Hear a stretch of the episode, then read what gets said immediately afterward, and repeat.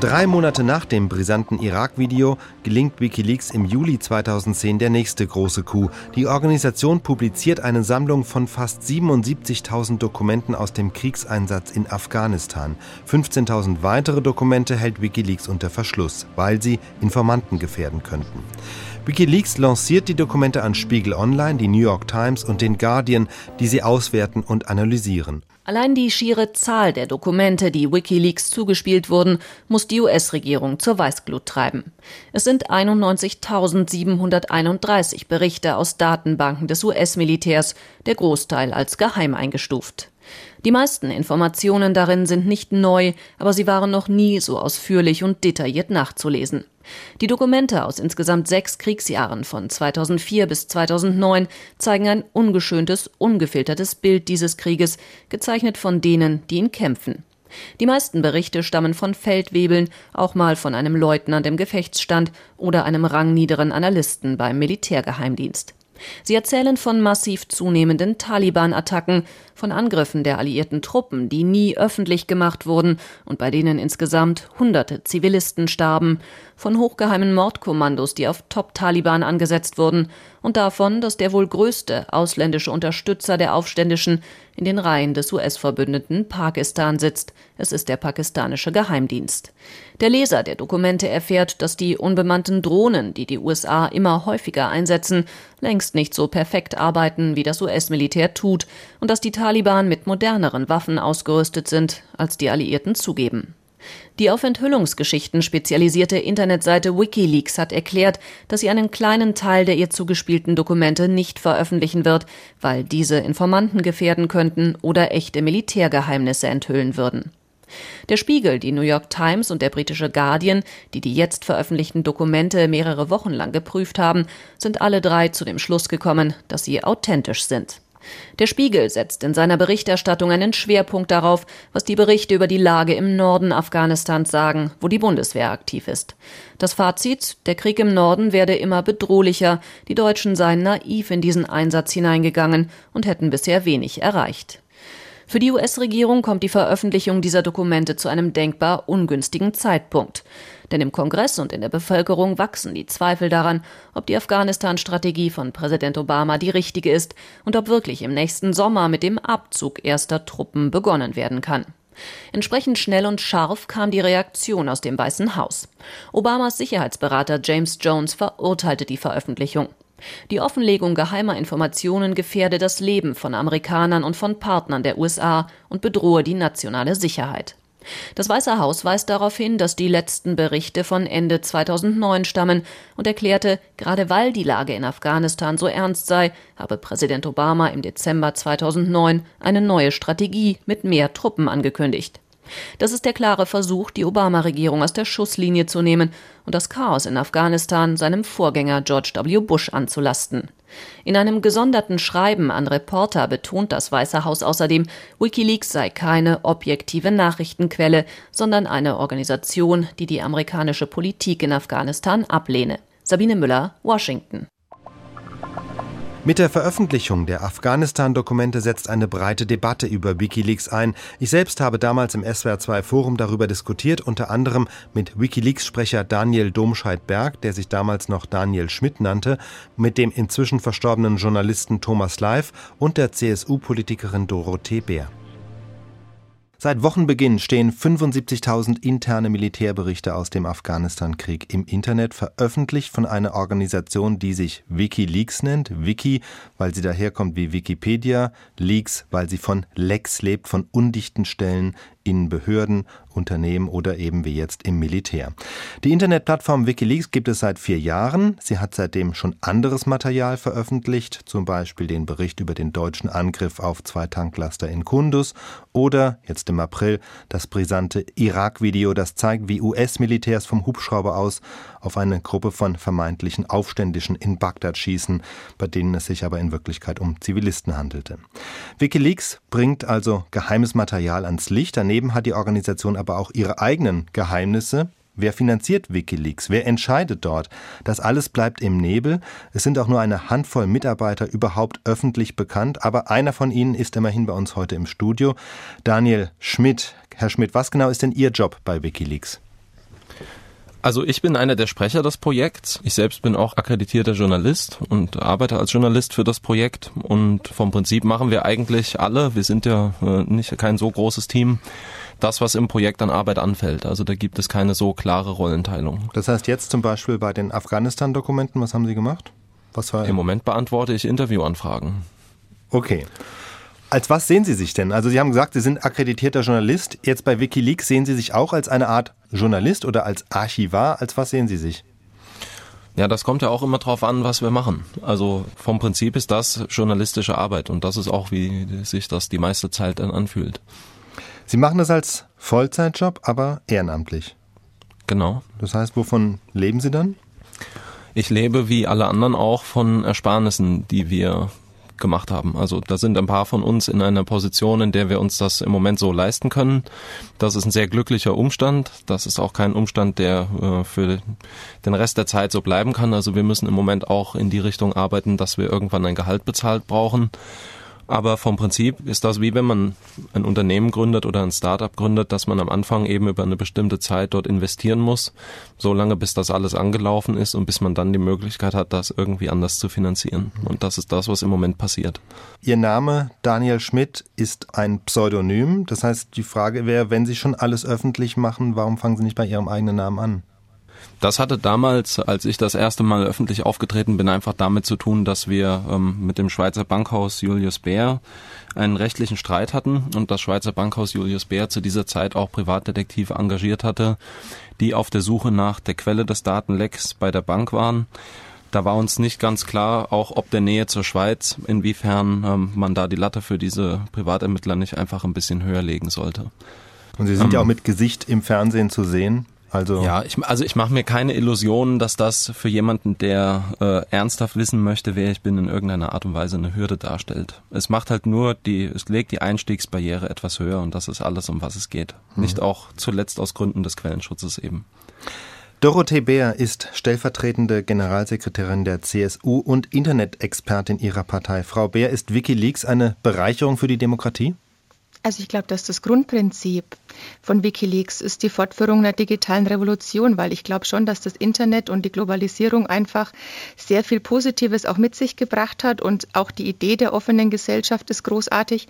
Aber Natürlich gehört zu so einer Freiheit auch eine gewisse Verantwortung, auch eine Selbstverantwortung, weil man doch ganz kleinen Blick haben muss, dass die Freiheit nur so lange auch funktioniert, solange halt die Freiheit der anderen, die vielleicht durch diese mögliche zusätzliche Offenheit und Transparenz dann ins Wanken gerät, dass man das natürlich auch ganz besonders beachtet.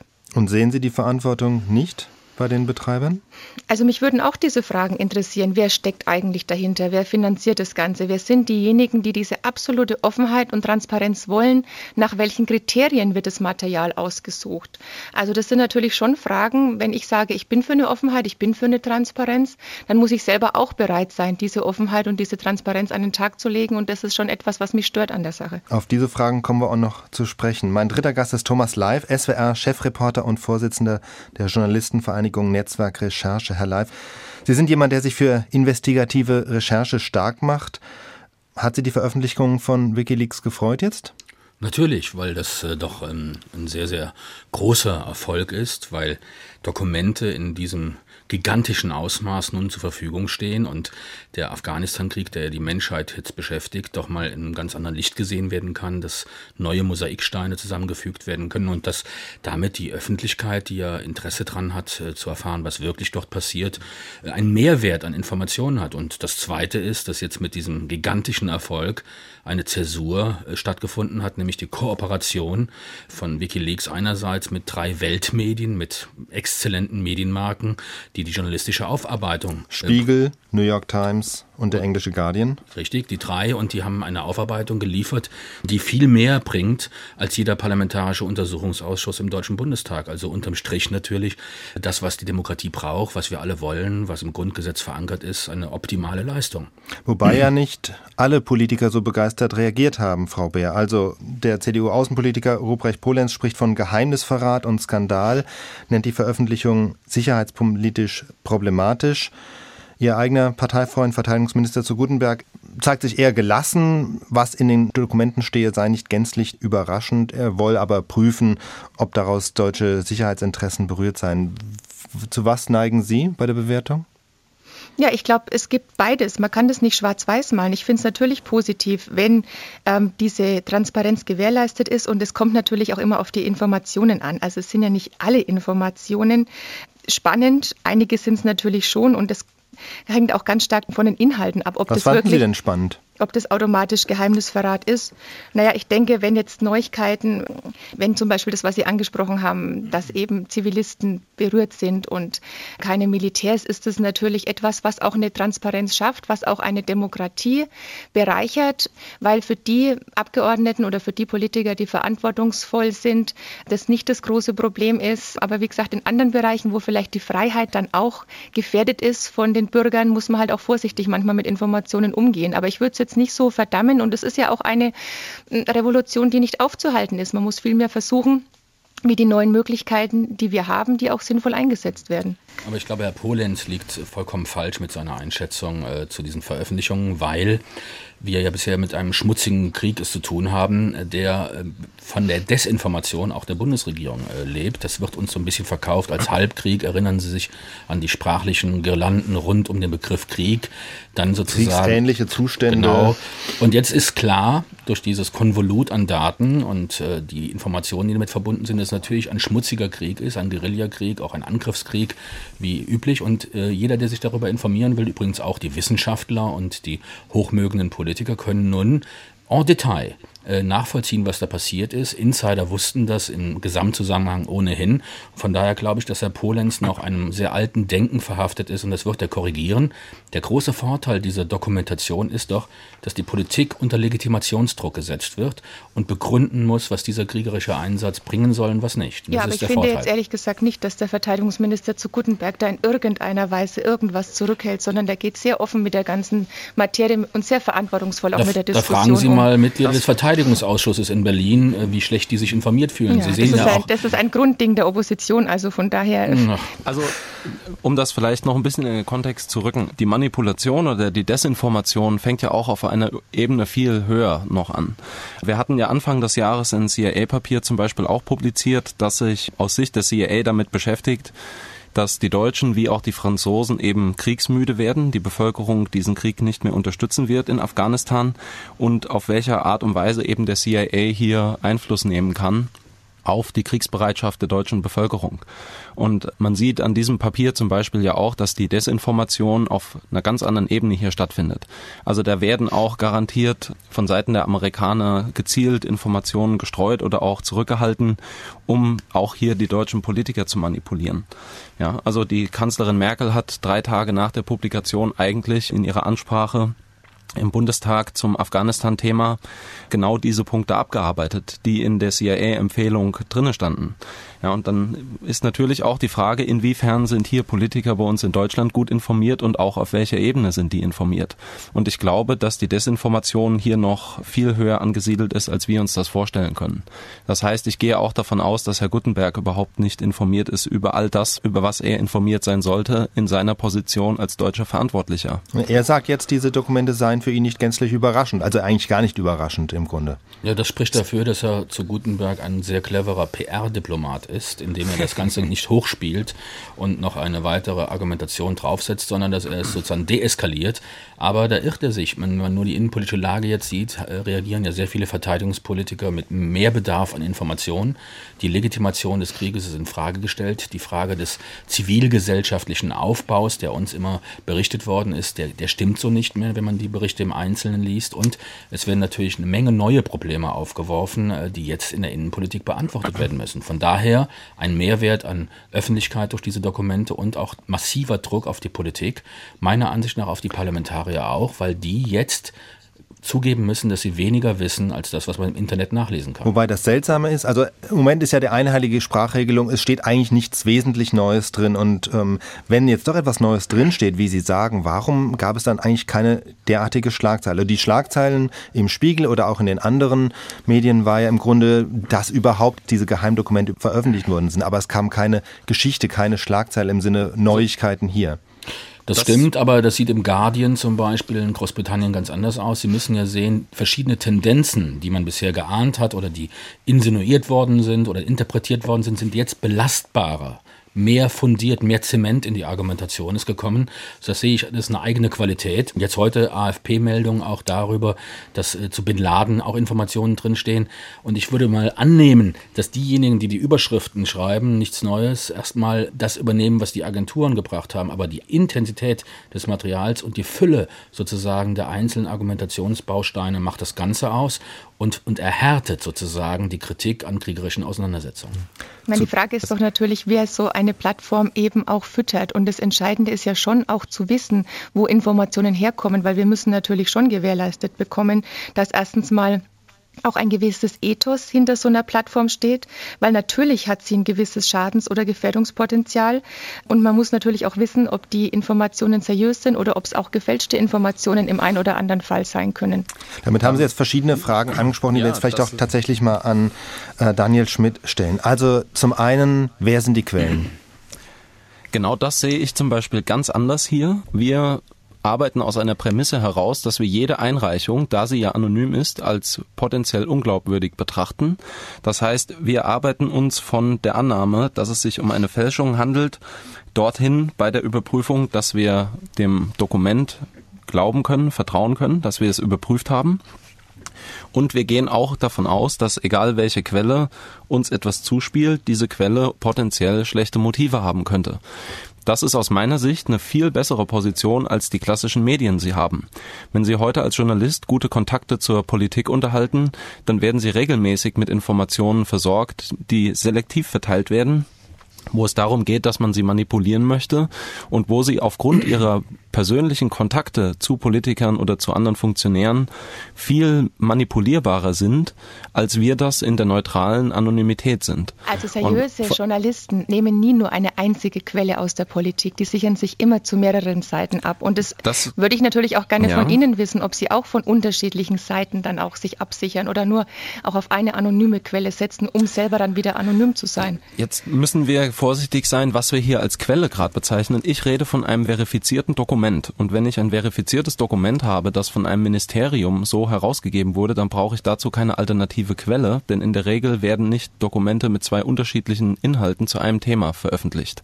Dass ich bei der Verifizierung natürlich äh, verschiedene Wege gehen muss, um sicherzustellen, dass es sich um echtes Material handelt, steht außer Frage. Und das machen wir auch. Im Übrigen äh, ist mir aufgefallen, dass weder das Pentagon noch CIA noch sonst jemand noch der deutsche Verteidigungsminister bisher Zweifel an der Echtheit der Dokumente hat. Und gäbe es diese Zweifel, hätten diese Personen sie bestimmt geäußert. Und sie sprechen äh, von einem Ethos äh, sozusagen der Quellenlage. Wie ist es denn mit dem Ethos der Nichtinformation durch Politiker? Man kann ja auch fragen, warum diese dichte Information nicht im Deutschen Bundestag, etwa im Verteidigungsausschuss oder im Parlament auch zur Sprache kommt. Es ist doch eigentlich auch eher eine Farce, dass sozusagen durch externe Quellen überhaupt äh, diese Form, diese Intensität an Informationen der Bevölkerung überhaupt übermittelt wird. Es ist ja die Frage, wie weit die Informationsfreiheit geht. Ich bin da ja wirklich völlig offen. Wir können da ja auch gerne drüber diskutieren. Ich bin auch bereit, darüber zu diskutieren, ob man nicht auch zukünftig durch Open Government, Open Data nicht selbst schon so viele Informationen liefern kann, dass sich Wikileaks irgendwann auch erübrigt. Also nur dass der, die Regierung selbst ihre ist, eigenen Dokumente ins Netz stellt, so, der das Punkt wäre ist doch, der, der Punkt ist doch nur, dass man jetzt, jetzt, jetzt reden wir immer über den konkreten Fall der jetzt da ist. Aber ich habe irgendwie das auch so verstanden, dass das natürlich auch äh, in Zukunft, ich meine, sie existieren seit vier Jahren, dass das in Zukunft natürlich auch um anderes Material gehen kann. Das ist natürlich jetzt ein ganz konkreter Fall, der jetzt aufgetreten ist, aber das ist ja wohl nicht der einzige Sinn und Zweck, sondern sie wollen das natürlich auch auf verschiedene Bereiche ausdehnen. So verstehe ich das zumindest.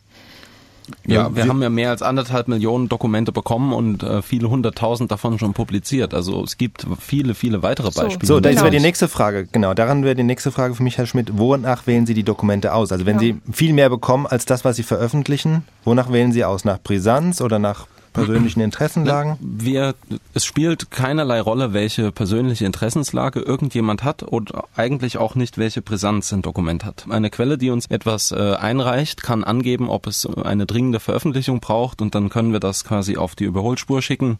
Aber ansonsten gibt es da keinerlei Präferenzen. Wir haben ganz klare Kriterien für die Einreichung und diese Kriterien erfordern, dass das Material zum einen entweder zensiert, restriktiert, geheim oder sonst wie zurückgehalten ist und auch nicht öffentlich ist, irgendwo anders. Das zweite ist, es muss sich um ein Dokument handeln. Das heißt, wir nehmen nicht einfach irgendetwas, das Sie mir über Ihren Chef aufschreiben sondern wir sprechen eben von harten Dokumenten, die ja auch überprüfbar sind. Und der dritte Punkt ist, dass wir den Quellen an die Hand geben, dass es sich um Dokumente handeln muss, muss, die von historischem, politischem oder moralischem Mehrwert sind. So, das ist jetzt ein relativ schwammiger Begriff. Und wir fordern von jeder Einsendung oder für jede Einsendung von der Quelle unter anderem auch eine Beschreibung, warum diese Quelle der Meinung ist, dass das Dokument publiziert werden muss. Bei uns auf der Seite sitzen Journalisten, Menschenrechtsaktivisten, Anwälte und wer auch immer. Wie viele sind das ungefähr mal eine Größenordnung? Also wir arbeiten so mit 800 äh, aufwärts Leuten, die ähm, weltweit verteilt bei der Verifizierung von Dokumenten helfen können. Das ist halt eben so auf Teilzeitbasis, also sporadisch, je nachdem für welches Fachgebiet oder für welche Art von Arbeit man da jemanden braucht. So, und diese Leute schauen sich das dann natürlich an. Wenn es jetzt in irgendeiner Art und Weise komplett unschlüssig wäre, warum ein Dokument veröffentlicht werden soll. Es würde sich niemandem erschließen, wo da der öffentliche Mehrwert dabei liegt und die Quelle hätte auch keine Begründung gegeben, dann gäbe es sicher eine Grundlage, auch die Veröffentlichung zurückzuhalten. Das ist aber etwas, was in der Praxis so überhaupt nicht passiert, sondern die Menschen, die uns Material zuspielen, spielen uns das zu mit einwandfreien Begründungen und Erklärungen, warum es ein öffentliches Interesse gibt und das ist eigentlich auch immer nachvollziehbar. Also es ist nicht so, dass hier einfach wahllos irgendetwas rausgeblasen wird, sondern es gibt ganz klar definierte Regeln und diese Regeln funktionieren in der Praxis extrem gut. Wo ist denn für ähm, Sie, Frau Bär, die Grenze zwischen guter Aufklärung und Geheimnisverrat? Wie gesagt, es kommt auf die Informationen an, die da geliefert werden. Wenn durch die Informationen, die eingestellt werden, eben sowas passieren kann, dass andere Sicherheitslecks entdecken oder in dem zum Beispiel dann auch die Freiheit des Einzelnen in Deutschland eingeschränkt werden könnte, wenn zum Beispiel eine gewisse Abwehrstrategie nicht mehr funktioniert. Aber in der Regel, wenn man ganz ehrlich ist, ist es ja nicht so. Also es ist auch früher, auch ohne Wikileaks, nichts geheim geblieben oder wenig geheim geblieben. Das war früher auch durch die konventionelle Presse es schon so, es gab immer investigativen Journalismus. Man muss sagen, die Tendenz verstärkt sich durch das Internet. Und vielleicht brauchen wir auch ein neues Verständnis von Transparenz und Informationspolitik, gerade auch um eine gewisse Scheintransparenz zu vermeiden. Ich glaube, wenn man insgesamt als Politiker seine Rolle ernst nimmt, alles Notwendige auch der Bevölkerung erklärt, aber ohne dass das jetzt zu so einem, wie soll ich sagen, zu so einem Information Overkill führt, dann können Mauscheleien schneller aufgedeckt und sanktioniert werden. Das hat sicherlich auch eine sanktionierende und eine disziplinierende Wirkung insgesamt für die Politik. Also grundsätzlich finde ich es, wie gesagt, keine schlechte Einrichtung, solange eben nicht erstens mal zu viele Informationen da sind, die vielleicht auch, mir fällt jetzt kein konkretes Beispiel an Zahlen ein, aber wenn irgendwelche Informationen eingestellt werden, die dann auch nicht erklärt werden, kommentiert werden, da ist wieder die Frage, wer erklärt oder wer kommentiert diese Berichte, sodass sie auch verständlich sind und eben nicht falsch interpretiert werden können. Meistens ist es doch eher so, dass wir zu viele Informationen haben, als dass wir zu wenige Informationen haben. Naja, das ist ja auch genau bei diesen Dokumenten jetzt der Fall, zumindest wird das kritisiert. Also es wurde zwar aufbereitet von den drei genannten großen internationalen Zeitungen, aber Herr Leif, es sind 90.000 Dokumente gewesen. 15.000 wurden bewusst zurückgehalten aus Sicherheitsgründen, also um keine Quellen zu gefährden, sagt Wikileaks. Andererseits entdecken jetzt schon ähm, Journalisten etliche afghanische Informanten zum Beispiel in den Quellen und das heißt, die sind jetzt konkret gefährdet. Also ist es überhaupt möglich, innerhalb von vier Wochen, das war ja die Zeit, die die Zeitungen hatten, diese Quellen so zu sichten, dass da wirklich alles, was Leute gefährdet, raussortiert werden kann? Der Zeitraum ist natürlich relativ kurz. Die Frage ist, wie viele Ressourcen die einzelnen Medien investiert haben. Ich glaube aber, dass insgesamt dieses Konvolut noch gar nicht äh, detailliert ausgearbeitet ist und bewertet worden ist. Das müssen ja auch Leute machen, die Zeit dafür haben. Schauen Sie mal, selbst für andere wissenschaftliche Arbeiten werden vier Jahre veranschlagt. Also hier hat die Wissenschaft noch einiges zu leisten. Ja, nur es sind eben Dinge öffentlich, die vielleicht noch niemand wirklich gesichtet hat. Mhm. Also 75.000 Dokumente, wenn ich jetzt pro Dokument nur eine Minute oder zwei rechne, dann komme ich schon auf eine stattliche Zeit, die ich bräuchte, um das auszuwerten. Hat wahrscheinlich niemand wirklich vollständig gemacht, oder? Also wir haben von unserer Quelle äh, Informationen bekommen, welche Teile dieser Publikationssammlung dort bearbeitet werden müssen. Da dreht es sich um diese 14.000 und irgendwas Dokumente, die im Moment noch nicht publiziert sind und in denen extrem viele Namen von unbeteiligten Zivilpersonen, unter anderem von Informanten der Amerikaner zum Beispiel, auftauchen. Die sind nicht publiziert, weil sie im Moment noch verarbeitet werden. Der Rest wurde so gescreent und eigentlich war auch der Konsens mit den Medienpartnern, mit denen wir gearbeitet haben, dass vor allem bei diesen 14.000 eben sehr genau hingeschaut werden muss. Prinzipiell, das kann ich auch ganz ehrlich sagen, ist es immer eine Ressourcenfrage bei allen größeren Datensammlungen die bereinigt werden müssen, ist es natürlich immer eine Ressourcenfrage und die Frage, was überhaupt da leistbar ist. Wenn wir jetzt von 90.000 Einträgen reden, ist das extrem viel, was da gescreent hätte werden müssen. In der Tat. Hat Wikileaks eigentlich von den Zeitungen Geld bekommen für das Material? Wir haben kein Geld bekommen, nein. Also ich weiß nicht, ob irgendjemand gespendet hat, ohne uns was zu sagen. Ich gehe aber nicht davon aus. Wir arbeiten ja hier in Deutschland zum Beispiel mit der War Holland Stiftung zusammen, die für uns Spenden entgegennimmt, die wir dann für das Projekt ausgeben können. Der Datenschutz schreibt vor, dass die War Holland Stiftung uns nicht mitteilen darf, wer spendet. Das könnte man vielleicht in Zukunft irgendwie auch anders regeln, aber im Moment ist der Stand, dass wir gar nicht wissen, wer uns spendet. Das ist eine gute Sache aus unserer Sicht, denn das hält uns unabhängig. Wir wissen nicht, ob irgendwelche Großspender dabei sind, die vielleicht irgendwelche Gefallen erwarten würden oder was auch immer, sondern sind komplett unabhängig da. Mich würde mal interessieren vom Herrn Leif, weil der ja als Journalist arbeitet und weil Sie ja auch sagen, dass da seriös gearbeitet wird und wie das mit Quellen und so weiter ausschaut. Sie haben ja neulich selber mal einen Faktentüv in den Medien angeregt, der meines Erachtens eigentlich völlig selbstverständlich sein sollte, dass man sich als Journalist an Fakten hält. Wie Sie das eben beurteilen, beziehungsweise wie Sie überhaupt darauf kommen, weil das würde ja bedeuten, dass die Qualität, für die sich die Medien meines Erachtens auch zu feiern, vielleicht doch nicht mehr in allen Bereichen so tatsächlich gegeben ist, gerade in Bezug auf die neuen Medien. Medien. Das stimmt, deshalb ist ja diese jetzige Aktion und auch das Video vor kurzer Zeit im April so hervorzuheben, dass hier Dokumente an die Öffentlichkeit kommen, die die Medien selbst bisher nicht recherchiert und nicht haben. Von daher äh, ist das eine weitere Ressource für den Journalismus und die, das ist ein Weltereignis, was jetzt, äh, worüber wir diskutieren, von daher sehr positiv einzuschätzen. Und ich glaube, dass das alte Prinzip nicht ist erfolgreicher als der Erfolg auch für Wikileaks jetzt gilt, dass sehr viele Leute nach diesem großen Erfolg auch äh, Informationen weitergeben. Das setzt aber die Herausforderung für Wikileaks sehr hoch, weil die Filterung und die Prüfung von Informationen, wie wir sie eben besprochen haben, muss viel besser werden. Noch ist ja auch Wikileaks, wenn man die Seite anschaut, oftmals ein, ein Datenhaufen, mit dem man kaum arbeiten kann. Also Ihre Frage ganz konkret beantwortet. Ich sehe das eine, als einen großen Fortschritt, auch eine Veränderung des Journalismus. Auch Standards werden damit gesetzt natürlich. Und das wird in Zukunft so sein, dass Whistleblower, die bis jetzt zum Beispiel in Deutschland nur eine, eine Randposition haben, weil die Leute sehr vorsichtig sind, Sie müssen auch davon ausgehen, jeder Whistleblower aus einem Ministerium wird sofort verfolgt. Es werden dienstliche Erklärungen selbst bei minimalen Informationsweitergaben gefordert. Und von daher ist es ein Stück Kulturbruch, dass Wikileaks jetzt diesen großartigen Erfolg präsentiert hat und das wird meiner Ansicht nach Wellen schlagen. Was ist denn insgesamt mit den ganzen klassischen Medien? Ich meine, es fällt ja auf, dass in allen klassischen Nachrichtensendungen, auch in den öffentlich-rechtlichen, wenn sich auf Quellen bezogen wird, dann kommen YouTube-Quellen, dann werden Twitter-Screenshots gebracht. Also wie weit wird eigentlich überhaupt noch korrekt recherchiert, ohne das auf die neuen Medien ausschließlich zu beziehen?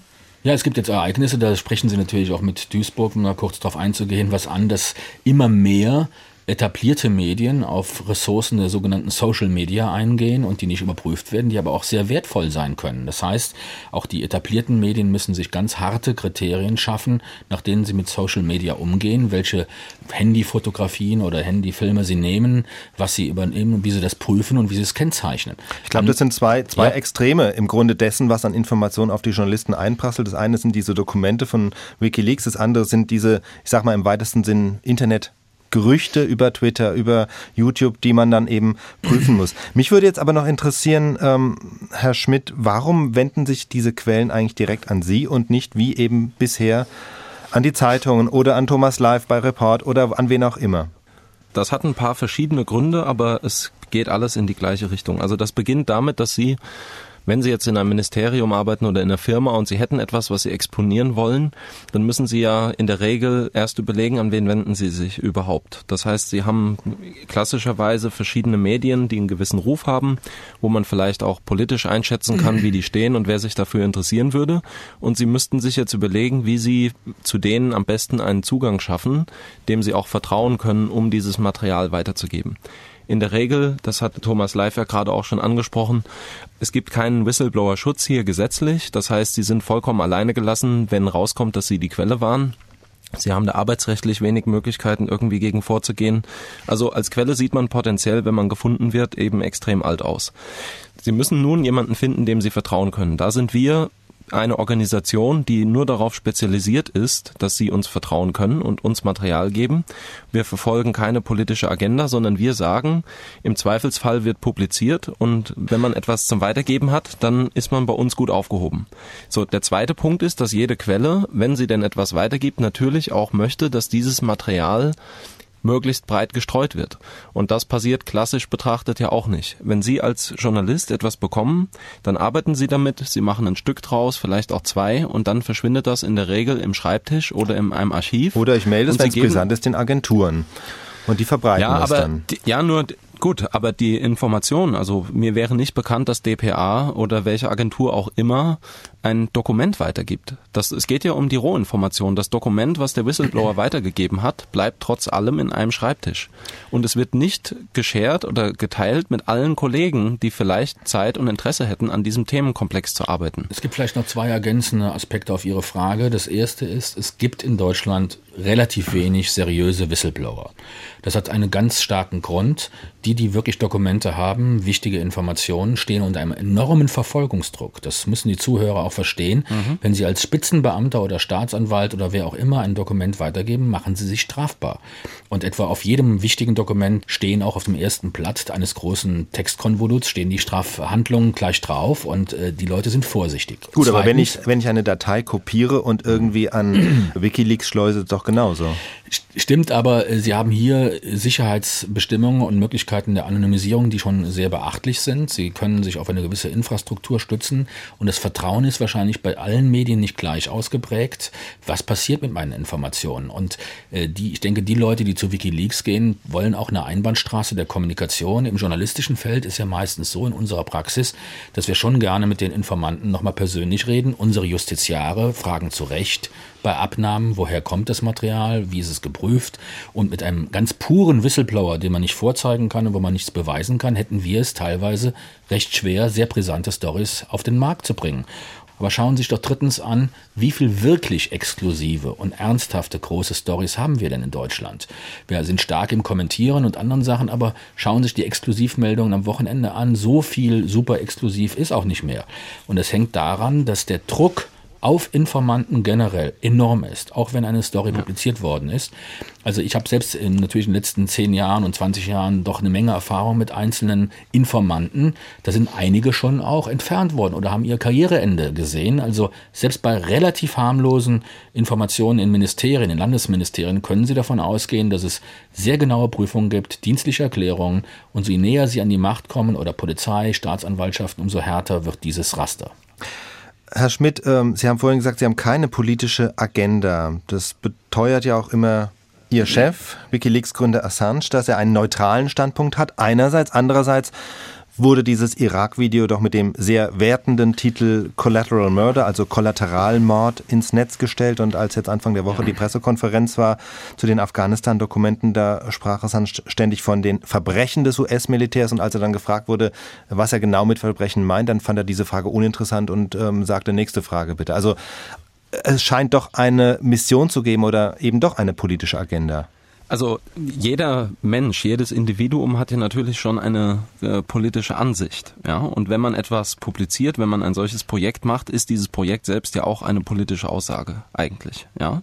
Ähm, was mit unserer Neutralität gemeint ist, ist, dass wir keine Präferenz haben, politische Präferenz, was die Inhalte angeht. Das heißt, wir sagen nicht, dieser Inhalt passt uns politisch und ein anderer passt uns politisch nicht und dementsprechend veröffentlichen wir einen Teil und den anderen Teil veröffentlichen wir nicht.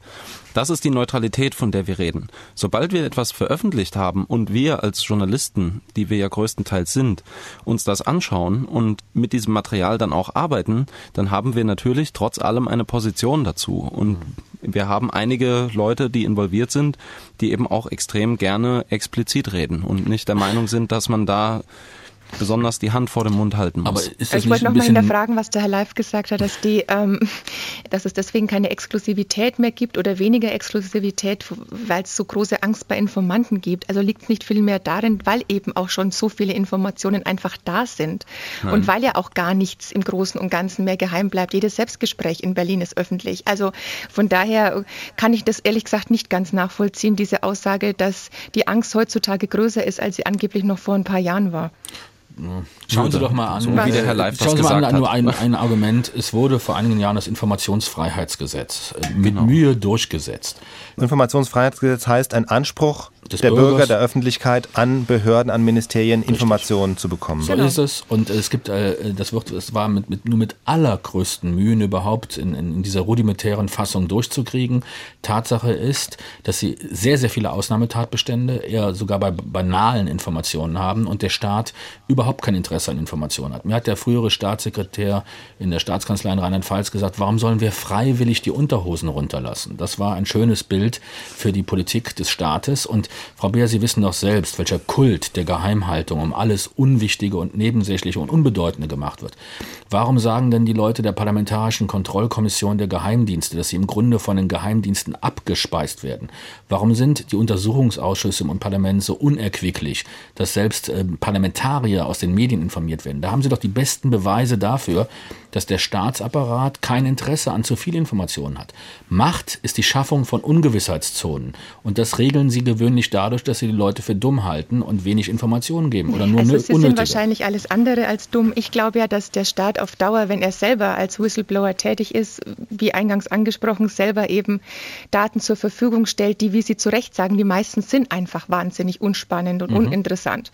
Ja, und ich glaube, dass man wirklich, was den Service-Gedanken betrifft, also für mich spielen zwei Komponenten eine Rolle. Der eine Gedanke der Veröffentlichung ist Service, der andere Gedanke ist Information, dass man dadurch ähm, erstens mal auch wesentlich mehr Vertrauen schaffen könnte und zum anderen eben diese anonymen, von wem auch immer finanzierten Plattformen sich dann auch auf Dauer erübrigen. Also darf ich das, darf ich das als Forderung an Ihre eigene ja. Regierung werten, Frau Bär, dass sie Dokumente stärker öffentlich ins Netz stellt?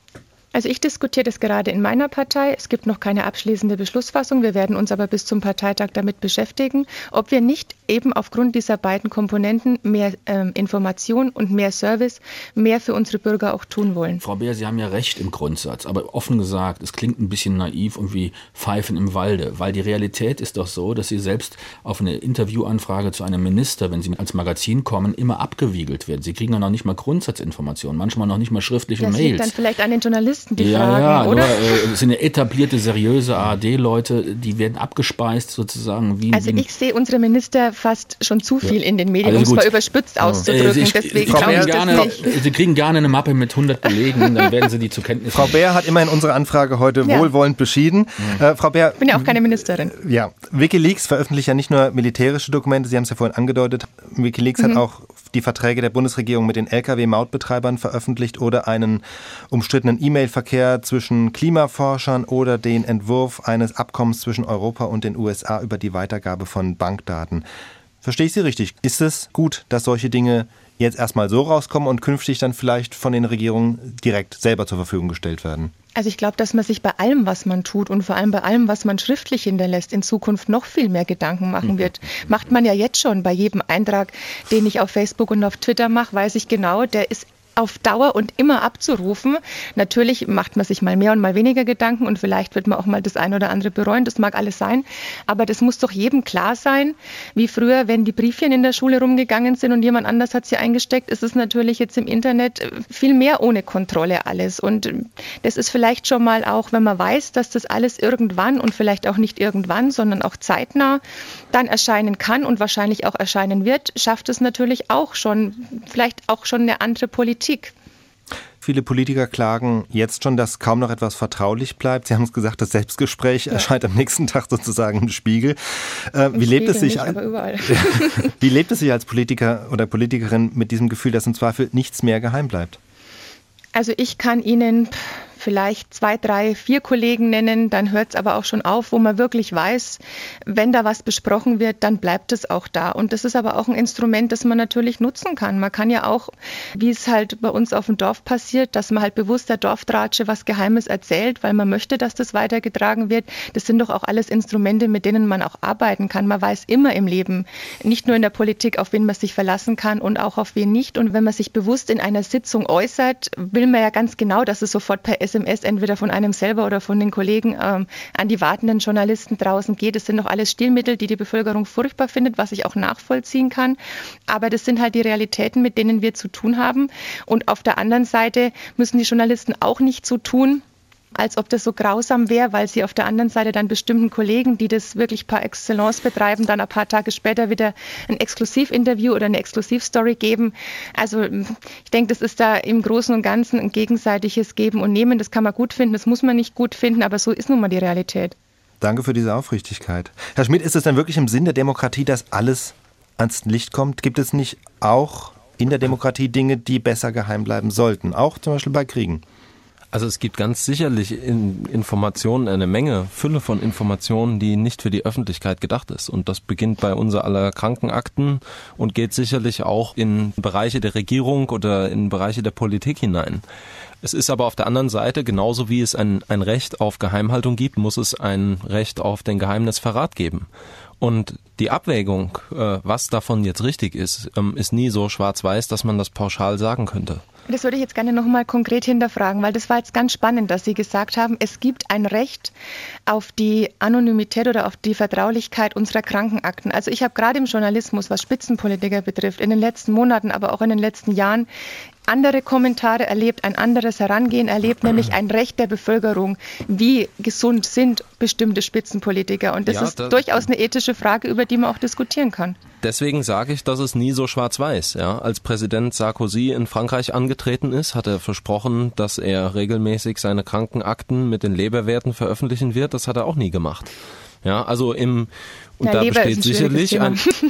Frau Bär hat ja gerade gesagt, so verstehe ich das, die Aktivitäten von WikiLeaks eigentlich auch als eine Ermunterung an die Politik verstanden, offener ja. umzugehen mit den eigenen Daten. Kann es aber nicht auch umgekehrt ausgehen? Also wenn ihr Beispiel Schule macht, ähm, könnten dann nicht die Folgen sein, dass ein Pentagon-Chef oder ein Minister bei uns zum Schluss kommen, gut, wenn ich sowieso niemanden in meinem Laden mehr trauen kann, dann mache ich eben doch wieder alles nach alter Schule. Also abgeschottet, intransparent, Absprachen in Hinterzimmern, bloß nichts Schriftliches. Könnte ja morgen im Netz stehen. Also kann das nicht auch eine Konsequenz sein? also ich denke nicht, dass das politisch durchsetzbar wäre. Also dieser Schritt zurück, der ja in der Öffentlichkeit auch kommuniziert werden müsste, man würde feststellen, also gerade die Medien würden feststellen, dass Dinge anders laufen auf einmal wieder, dass man sich da zurückzieht, das wäre politisch der totale Selbstmord. Also es kann nur in eine Richtung der Öffnung der Regierung gehen. Ähm, Frau Bär hatte das ja auch angesprochen mit äh, Open Data und Open Government. Das geht dann schon so in diese Richtung. Also dass man alle nicht personenbezogenen Daten maschinenlesbar so zur Verfügung stellt, statistische Daten und ähnliches. Das würde sicherlich schon einiges abdecken. Aber mit Verlaub, ich glaube, die, der Optimismus von Herrn Schmidt und Frau Beer ist wirklich übertrieben, weil die Tendenzen in der Realität sind ganz andere. Also die, ja. ein Heer von PR-Agenturen empfiehlt der Politik, möglichst nichts mehr rauszugeben und total zuzumachen und nur noch sozusagen bestellte Kommunikation zu organisieren und äh, sehr schöne Stories zu erzählen. Sie kriegen ja heute auch bei einer Behörde obwohl es in den Landespressegesetzen eine Auskunftspflicht der Behörden gibt, kann es ihnen immer noch passieren, dass sie noch nicht mal banale äh, Informationen von der Kreisverwaltung kriegen, weil die Pressereferenten die Gesetzeslage nicht kennen. Die mhm. Tendenzen bei der Polizei sind die Instrumentalisierung der, der, Medien, der Journalisten. Sie kriegen überhaupt nichts. Schauen Was sie haben Sie denn für ein Standing? Das ist ja, ja der Hammer. Ja, nein, ich habe Realität. Ich habe, ich habe Alltagsrealität. und schauen Sie sich die Untersuchungsausschüsse an, Bankenausschuss. Äh, was reden Sie mit Parlamentariern? Wie schwer schwer sie es haben, überhaupt an bestimmte Informationen ranzukommen. Also all das, was Sie jetzt im Optimismus haben, kann ich leider nicht unterstützen. Und ich glaube, es entspricht auch nicht der Realität. Läutet denn Wikileaks gerade auch in der Zusammenarbeit, die wir jetzt gesehen haben, mit den klassischen Medien eine neue Epoche im Journalismus an, Herr Leif? Ich glaube schon. Das ist für mich das interessanteste Datum insgesamt bei dem Prozess, dass Wikileaks einen Schritt nach vorne gemacht hat, weg von diesen riesen Informationstrümmern, äh, wo keiner mehr sieht, was überhaupt Sache ist. Es wird mehr Whistleblower geben, es wird eine bessere Kultur der Whistleblower geben und die Politik kommt in einen Diskursrahmen, dass sie sich mehr legitimieren muss. Also für die Demokratie wunderbar und für den Journalismus produktiv. Frau Beer? Ich finde es auch besser, wenn alles transparenter ist. Und ich finde auch, dass Politiker auch dazu da sind, zu erklären, was sie eigentlich machen. Das ist doch ein Irrglaube zu denken, dass Politiker dazu da sind, Sachen geheim zu halten. Wir haben uns alle dauernd und ständig recht zu fertigen. Und anzunehmen, dass unsere Bevölkerung wesentlich blöder sind, als wir das sind. Das ist doch in keiner Weise entspricht das der Realität. Also ich finde es ja schlimm, dass der Herr Leif ein negatives Erlebnis nach dem anderen hat. Es tut mir auch sehr leid, dass er so frustriert ist, weil ich erlebe täglich nämlich was ganz was anderes. Und ich rede auch mit Journalisten, von denen ich von vornherein weiß, dass sie von ihrer Redaktion den Auftrag haben, mich in die Pfanne zu hauen, weil ich eben in meiner Partei bin beispielsweise oder weil es gerade ins Konzept passt.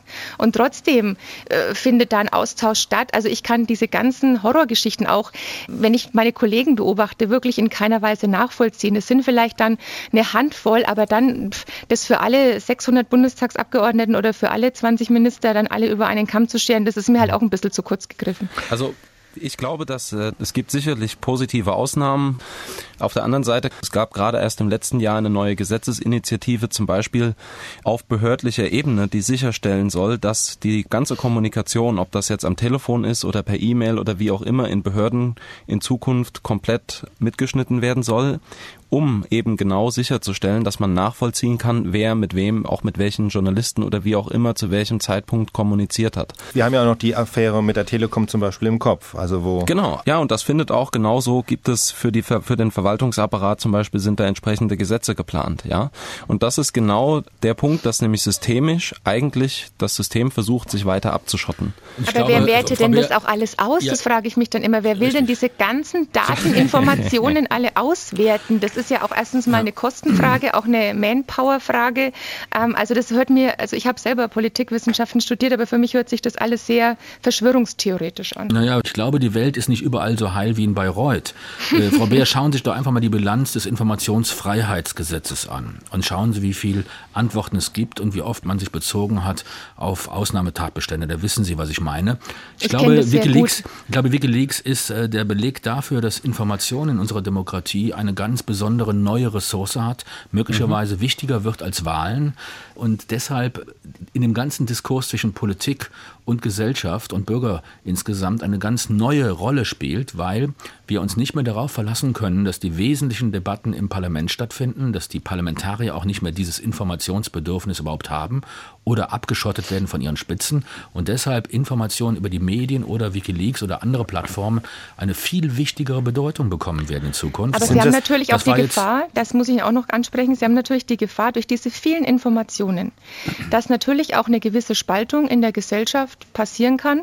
Das es interessiert ja auch, wenn man ganz ehrlich ist, interessieren diese Themen ja auch nicht täglich jeden Bürger. Aber die wichtigen meinungsprägenden ja, Menschen interessiert es sehr Genau, wohl. das interessiert die gut, aber kommen die überhaupt an diese Bevölkerung ran? Also ich glaube, vielleicht hat Frau Beer recht, wenn man, wenn man fragen würde, die Mehrheit der Bevölkerung, wie stellt sich die Afghanistan-Situation jetzt anders dar als vorher? Ich glaube, die wenigsten wüssten darauf eine, eine klare Antwort. Aber das Ganze das, funktioniert wie ein Komposthaufen. Lassen Sie das noch mal zwei Wochen ruhen, genau. dann kommen essentielle Informationen mhm. am Ende raus. Ist aber in allen Politikfeldern so. Das ist auch bei dem CSU-Programm so oder der, der Idee von Internetpolitik der CSU-Medienkommission. Wir haben nur ein beschränkt interessiertes Publikum, das ist aber hoch interessiert. Diese 10 Prozent muss man bedienen und die prägen nachher auch politische Entscheidungen.